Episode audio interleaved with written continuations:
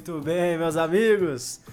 Sejam muito bem-vindos a mais um 24 por 7. Meu nome é Murilo e é sempre um imenso prazer tê-lo aqui comigo. Começo de semana, segunda-feira, eu quis trazer um negócio para vocês aqui, Another Love. É, algum outro amor, né? Outro amor. É, o que, que eu quero dizer com isso? É questão de, de ideias, né? A gente costuma falar que a segunda-feira é o dia é o dia perfeito para começar, mudar alguma coisa ou para iniciar um novo projeto, porque segunda é o começo de uma semana, é o começo de um ciclo. É, e, e é muito interessante como funciona realmente muito bem para isso. Esse dia que eu escolhi para fazer essa reflexão. É, Muitas vezes você está apaixonado pelo seu negócio, pela sua ideia, e isso é muito válido, né?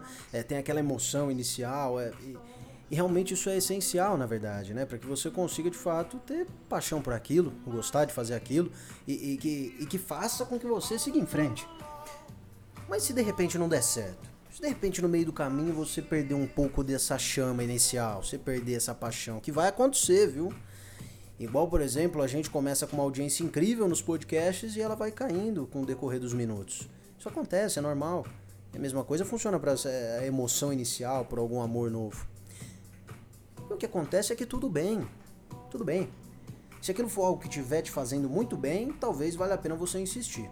Vale a pena você mostrar pro seu corpo e falar, não, calma lá. Mostrar pra sua mente, né? Falar, calma lá.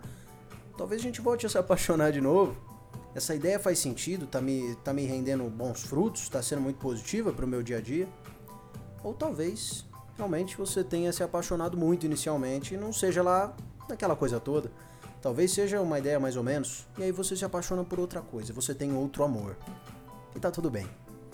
É assim mesmo, é ciclos. Como hoje é segunda-feira, eu não, não pude deixar de trazer isso para vocês. Bem, por hoje é só.